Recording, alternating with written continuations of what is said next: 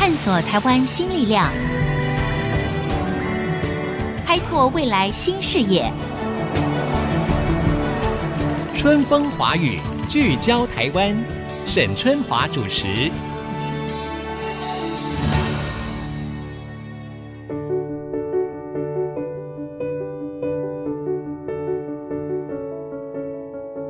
Hello，大家好，欢迎收听 IC 之音的春风华语聚焦台湾，我是节目主持人沈春华。今天呢，我们要跟大家来聊一聊电竞。好了，我相信我们的听众当中呢，呃，可能有电竞高手，当然也有电玩的玩家，那也很可能还有不少人对于电竞到底是如何形成一个产业链感到好奇。靠打电动来赚钱吗？不少的父母对这件事情呢，恐怕还是不敢苟同，或者是觉得不可思议。但是整个的时代氛围，事实上让我们不得不去面对电竞，它早就超越了玩电动游戏这样的概念了。好，我举个例子好了，比如说，呃，在二零一八年的时候呢，电竞的收益预估有九点零六亿美元，好，可能还会更高。那台湾的电竞族群呢，在二零一七年的时候呢，高达一百七十。三万人，这个人数也是不少的。所以今天呢，我们邀请到的这一位啊，他堪称是台湾电竞产业扮演推手的这么一个角色人物，他就是旧四电竞 Four Gamers 的创办人黄志仁。我们要请黄志仁呢，来跟大家全方位的聊一聊电竞产业在台湾。志仁你好，主持人好。还有各位听众好，好，各位听众大家好。OK，你比较习惯打电动，比较不习惯接受电台的访问，对吧？比较紧张一点。好，不用紧张，因为我们今天聊的可是你的专业，所以紧张的是我，因为我对于电竞我可能不像你那么的熟悉哈。首先，我要跟大家介绍一下黄志仁呐、啊，他本身是一个电竞高手，就是说他本身也是打比赛出身的。但是你小时候不在台湾打，你在哪里打？呃，我在南美洲打比赛，就是说小时候是阿根廷的移民的华侨。哦，OK，小时候就跑到阿根廷去了，没有错。然后你有达到阿根廷的什么样的 level？什么类似像国家选手之类的吗？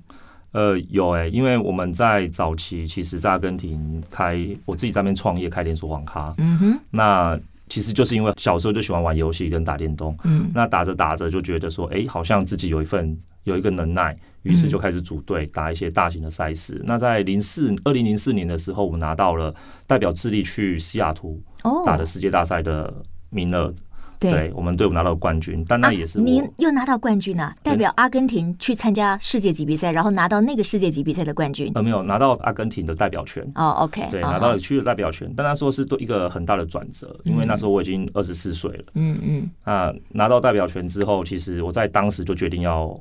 回台湾，因为舞台下有一个十六岁的候补选手，嗯，比我强太多了，而且他还还那年纪那么小，还大有可为，所以你已经感受到压力，感受到压力。于是，其实那是我一个有机会站上世界舞台，但在最后一个关头，我把它让给我的我的队友。嗯嗯，其实，在那个时候，我就开始思考一件事情：说，二零零四年如果往后推，一四年、二四年一直往后推，到底电竞的整个的。除了选手以外，可以做什么？嗯嗯，其实那是一个很重要一个关键，就是我当了选手，在末期的时候开始思考整个产业可能性的的发展那样子，所以我还蛮感谢，就是有一个机会可以去，嗯，到那个地方，因为台湾太竞争，台湾选手太强了，真的。我在我觉得我我有能力在那一个地方拿到一个代表权，但未必有能力在台湾拿到代表权。真的哈，是。哎，台湾为什么有这么多电竞的高手？真的很好奇，所以我要先问这个问题：为什么台湾有那么多的年轻人，而且我们有很多国际级的选手？Why Why？其实这还蛮有趣的，因为。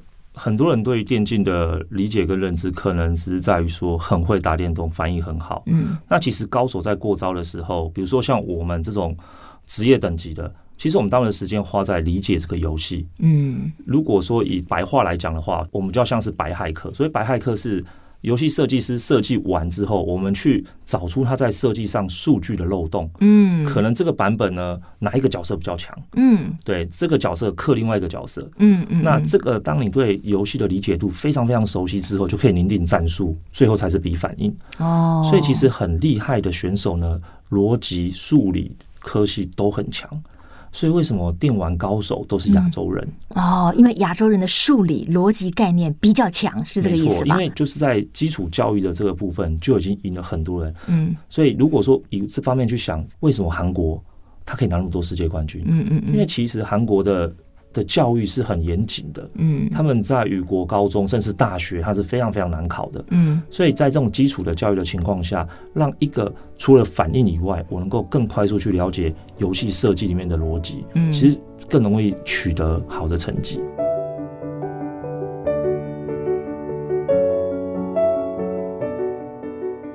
事实上，打电动不只是熟能生巧这件事情。我们透过黄志仁告诉我们，有台湾有很多年轻的选手，他们为什么那么厉害？就是他们是懂得怎么样去研究这个游戏的。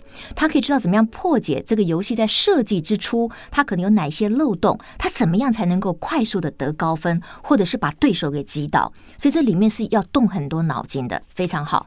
那为什么很多父母都反对小朋友打电动这件事呢？你你说你从小就喜欢打电动，那你的父母亲有支持吗？没有哎、欸，没有啊。其实我是到这几年，我爸爸才体谅我，才了解说，哦，原来我所坚持跟做的事情是是是对的。嗯哈，就是所谓对的是，因为你已经成立了你自己的事业，而且这个事业还赚钱，是这样吗？没有错。对，其实我觉得一路走来还蛮多可以跟很多人分享的。是是，像蛮常问我说。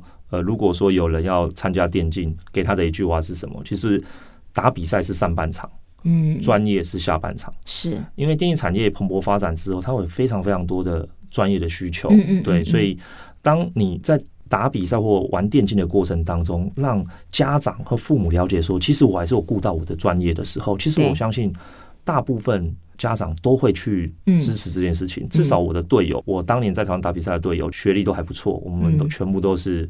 里面有台大、政大、中央、中山医学院。哇，其实电竞来讲，它是非常严，职业运动嘛，跟 NBA 一样，它其实不是随随便便一个小朋友嘴里挂着说我要打 NBA 就能够进去的。嗯嗯，它必须有天赋跟努力以外，其实电竞一样。那当电竞越来越成熟的时候，过去可能有在年轻的一些小朋友，他们把电竞跟电玩混为一谈的时候。就会有让父母们觉得好像嗯是一样的事情，但当电竞产业化、职业化之后，这件事情慢慢就会剥离出来了。嗯嗯嗯，对，他可以跟他的儿子说：“你真的想打电竞吗？你去职业战队试试看，你去测试嘛。你被刷掉了，就比方说你连校队都进不去，对，你就好好念书吧。”是，所以我觉得当产业越来越成熟，越来越多的机会可以让这些小朋友觉得自己有能力的去试一下的时候，其实。是还蛮好，是一个更正向的方式。可是刚才呢，智仁你就提到了说，哦，上半场可能是玩这个电动，下半场可能是一种专业，对不对？可是问题是，很多的父母亲，包括玩家自己，他会比较忧虑的，就是说，那这个所谓的电竞产业，它能够走多久？它可以长此以往，然后它可以从中不断的在变化出来更大的一个前景跟未来吗？你的回答是什么？我觉得电竞产业其实现在还没有到完整的爆发期。那我们先看全球的趋势好了。回到刚刚我讲了一个故事嘛，为什么我零四年会回台湾？因为那时候我在想一件事情，就是说电竞在未来的十年、二十年的发展的时候，哪一些国家或区域是有最大的优势？那其实从全世界看起来，软体就是美国，硬体就是台湾。是，所以当所有电竞的比赛的游戏公司。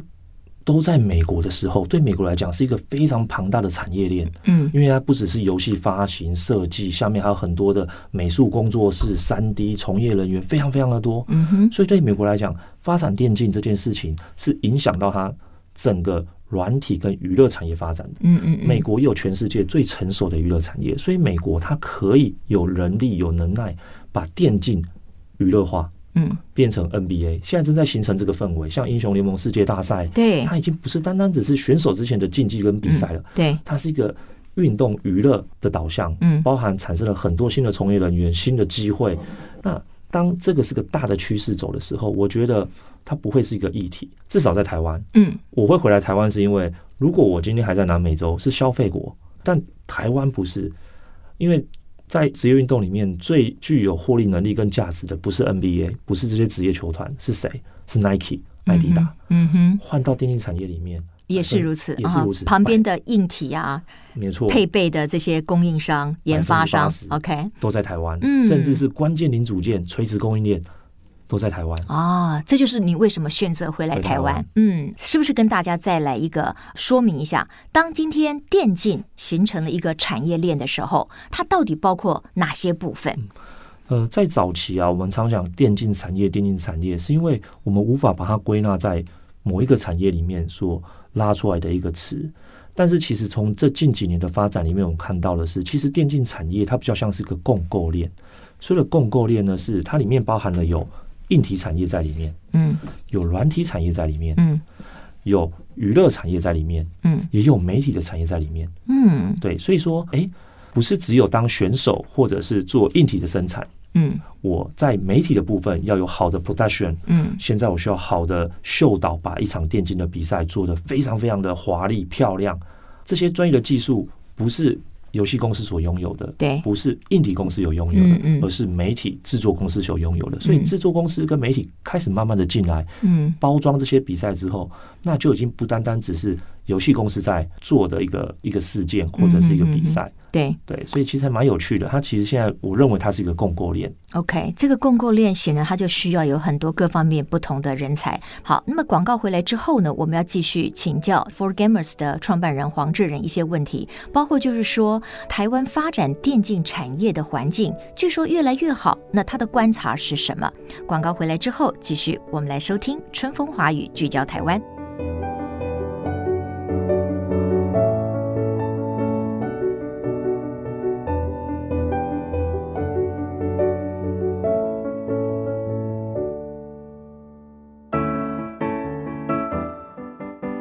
各位听众，非常欢迎大家继续回到 IC 之音的春风华语聚焦台湾。我今天呢，跟现场的这位年轻人呢，谈了一个非常有趣的问题。那我相信很多父母们呢，从他的回答当中，或许也可以对自己心中的一些疑惑得到一些解答。我们谈的就是台湾的电竞产业链。哈，继续呢，我要请教智仁呢，就是说，刚才我们提到了，其实电竞呢，它是一个。共构，它有很多的不同的这个面向，它都会吸引很多不同的人才。那这几年在台湾呢，会举办非常大型，好像也是由你们来举办的，就叫做 LAN Party。你可不可以说明一下，到底什么是 LAN Party？呃，LAN Party 它本身是一个玩家们把自己的电脑带到了一个一个地方一起连线的一个活动，听起来好像很简单。但是其实，当有五百个人一起搬电脑出来的时候，当一千人一起搬电脑的时候，那个难度可能会非常非常的高。那他的初衷其实还蛮单纯的。小时候，呃，我们都会周末抱着电脑到朋友家，嗯，玩个两天，嗯，然后再把它抱回来。它就是一个社群跟社群、玩家跟玩家之间的交流。嗯，因为玩家有一个很有趣是，常说呃，e-sport 是活在网络的时代。嗯，网络的时代是什么？就是我们无法见到。真实的人，真实的人，到底谁躲在那个荧幕后面？谁在玩那个游戏？你看不到他，没有错啊。可能跟着这一个 ID，就是所谓的玩家的这个昵称，我们玩了一整年，在战场上面彼此在那边一起的对决。但是你永远不知道这个人长什么样，你甚至连他是男是女都不晓得。没有错，所以说 LAN Party 之所以会吸引玩家们一起来参加，是因为我可以看到一个虚拟跟我有情感。嗯，一起相处一整年的伙伴，他到底是长什么样子？没错，嗯哼，对，所以呃，一开始很多人都会说，呃，台湾是没有办法办 LAN Party 的，因为台湾的网咖非常的盛行，网络非常的快，大家都有电脑啊，而且搬电脑出来不是只带笔电，是桌机、荧幕，甚至他在装饰他的这些桌子的公仔，全部都带出来。对对，要很炫嘛，很酷嘛，很酷炫这样。对啊，听起来是很麻烦的，所以干嘛还要跑去这个面对面，只是为了看到这个人是谁啊？这就是很有趣的地方。嗯，这是一个很孤独的时代啊，所有的年轻人都非常的孤单 哦。其实很多人他就是回到了哦，我当年在念大学宿网的感觉，嗯，跟我的同学一起在宿舍里面玩游戏，很单纯，所以他会变成一个风潮，是大家开始觉得说，哎，这件事情我们。在年轻的时候有做过，对，就是在大学的时候跟我的好朋友，哇，可能我们电脑都在那边，未必一定都是在玩游戏，可能我们在吃吃咸酥鸡，嗯，喝喝饮料，聊聊天，它其实是个 social 的一个一个场域，所以那个是记忆中的一部分，没有错，其实就是让大家知道说，哎，我们解决了网络、电路还有很多举办这个这个活动的问题之后，提供了一个场域，对，欢迎大家再来交朋友，嗯嗯嗯，那。其实 LAN Party 很有趣，我们 LAN Party 啊，今年是一千两百个位置，哇！我们在四十八小时内就被抢过一，这么受欢迎，有一点出乎我的意料之外。因为我刚才想到的一个问题就是说，虽然或许有些人会希望面对面知道，哎，跟我玩了一年多的这个幕后的这个英雄到底是谁，可是是不是也有很多人他宁可躲在那个电脑后面呢？他不想要让人家认得他呢？会不会有这种人？其实也会有，但是他们之所以会来，有一个很有趣的事情是没有。任何一个人是单独报名的啊，他跟他的朋友一起没有错。LAN Party 没有人再单独报名，全部都是团报。嗯、最大的一团可以有一百多个人，嗯，包游览车。对，所以为什么我们都是在，比如说我们在十一月、十二月的活动，我们在九月就开始报名。嗯哼，就是因为我有三个月的时间让大家去排自己的课，然后去请假去做好好的规划。嗯嗯嗯，然后就期待着三个月后我跟。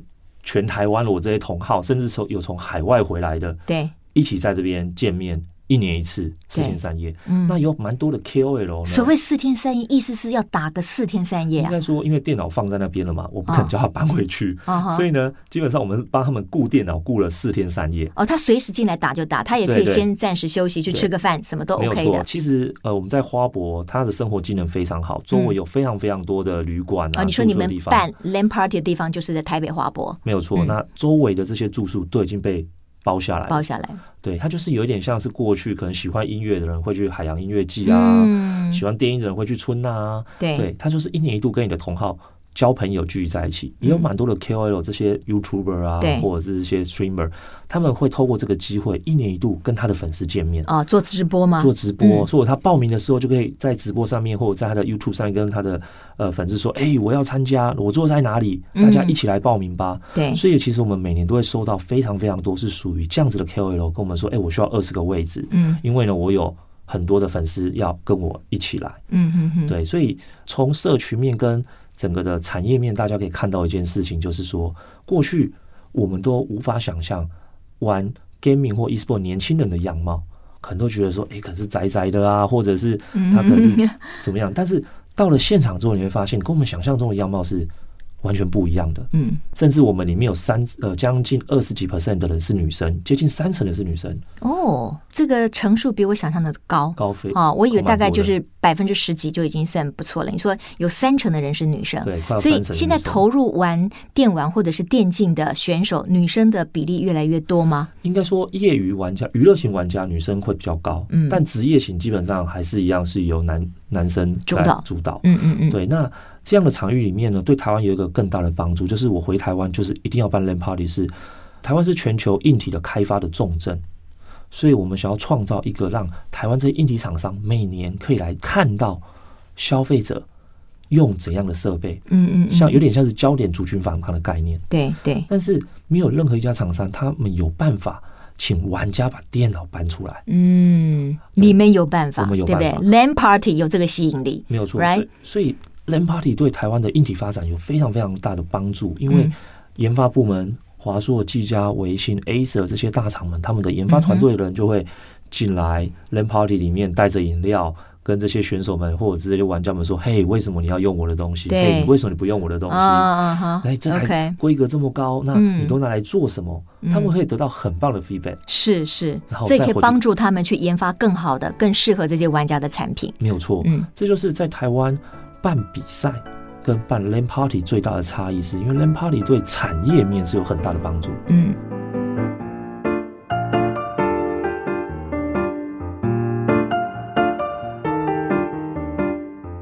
那我们回到，就是说，今天来关心电竞产业的未来。我知道，其实现在有很多的国家已经把这个电竞纳入了可能是国际性比赛的项目。那这个对于未来电竞产业的发展，是不是也是一个正向的一个发展？呃，没有错，它本来当有一项运动被奥运认可的时候，不管他有没有进去，最后他都是表示说它已经具有一个极大的影响力。嗯，全世界不但参与的人多，观看者也多了。嗯，对，那有了奥运或者是政府的支持，可以有不同的面向的发展性，会比以前更好。加上社会的舆论的的部分，嗯哼，OK，呃，如果有年轻人想要问你一个问题，就是说，哎，他对于电竞产业他非常感到兴趣，可是他不知道他到底是要从呃作为一个电竞选手切入呢，还是他因为也喜欢这个电竞的各个相关，所以他可以去学习其他的专业，然后进入到这个他喜欢的领域里面。你会觉得用哪一些标准去帮助他判断，他可以在这个电竞产业里面扮演他自己的角色？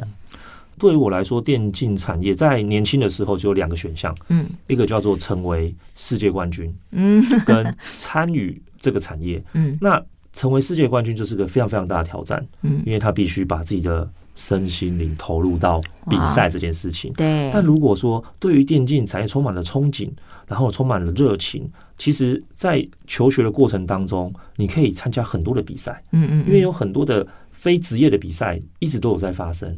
去享受比赛，了解比赛。你当选手的时候，你会感受到说：“哦，我要练习，要付出，要沟通，因为有队友。”甚至去参与比赛的时候，你就知道说：“啊，这个主办单位到底做的好不好？”因为选手的照顾，比赛公不公平，你会有对于哦，原来在赛事这个部分有很多的直接的感受，参与其中，成为选手参与其中。第一步，第二步就是不求先不求名次，但是呢。当你参与过程当中，你就会知道说自己所学的专业未来在这个领域里面，嗯哼，能不能得到发挥？嗯，比如说我呃念的是行销，那参与这活动之后，就会发现说哦，原来赛事的行销是这样子，嗯哼，原来在整个比赛的过程当中有这么多的事情要去注意，因为活动的计划跟执行，甚至是主播赛评，先学口语传播的，嗯，那说哦，原来。主播赛评的工作是什么？口条是什么？每个游戏都不一样。嗯嗯嗯。当你去参与比赛的时候，你就会了了解到最。基本的地块，所有的生态都在那边。OK，好，今天呃，如果说你要给父母亲讲一段话哈，因为你自己从小打电动的时候，其实呃，你的爸爸我知道是反对的哈，他一直希望你不要往这个方向去发展。当然，最后最近这几年他认可你了，那表示你个人的一个努力。可是今天如果说呃，有这个年轻人对他的父母亲说，我想成为。呃，一个电竞选手，或者我要投入电竞产业，你认为父母亲应该用什么样的态度或者是想法跟他的小孩去做沟通？呃，因为之前我有我们公司有组织过战队，其实有发生过很直接的例子，就是父母会来找我问说：“哎，我小孩子这个时间点就是打比赛了，那他未来怎么办？”甚至从香港飞过来找我的。家长都有，其实我常常我就跟 跟阿姨说一说过一句，他们觉得你是始作俑者，所以要对他们开始觉得我是没错，他觉得我是始作俑者。那那时候我我觉得印象最深刻的是特别从香港飞过来的，嗯，那我就跟那位选手的妈妈，我就说阿姨，如果我现在请你的儿子回去，他会回到过去的样子，每天你找不到他，他在网吧里面每天打电动，告诉你说他很强，他有机会成为世界冠军。他回到家之后，每天关在房间里面不吃饭，一直玩游戏。那你在这边，他们的成为一个职业选手的过程是很痛苦的。他们每天训练，承受着每一场比赛，在大家的眼前打比赛，输赢表现不好，舆论的压力，他们承受是非常多的压力。如果你的儿子可以撑过这一年，就算他之后不打了，嗯，我相信这段过程的努力跟坚持，养成他非常非常多的习惯。嗯哼，这是一个你可以去支持他的。再来就是让他试看看嘛，搞不好一个月之后就被我请回家了。嗯，那请回家他就不能再用我要成为职业选手，嗯，我是有可能是世界冠军这个理由来跟你沟通，不行，他要回务实的回去看一看，说如果真的想要做这件事情，可以怎么做。好，今天呢，我们跟黄志仁呢聊了一下台湾的电竞产业。我想，这真的是一个非常新的科技时代哈。那我们有很多过去的看法，可能在今天的时候，我们要用全新的角度来面对它。过去我们常常讲说“行行出状元”，我觉得，呃，我在电竞的这个产业里面，其实我也看到了这句话的一个实践的可能。那今天非常谢谢 For Gamers 的创办人黄志仁来接受我们的访问。那我们也期待台湾有这么多非常优秀。的电竞选手，未来在国际的舞台上也能够继续的发光发热。谢谢智仁，谢谢。好，谢谢大家。我们也非常谢谢 IC 之音春风华语聚焦台湾的听众朋友今天的收听。我们下周同一时间再会，拜拜。本节目由世界先进机体电路赞助播出，探索真相，开拓未来。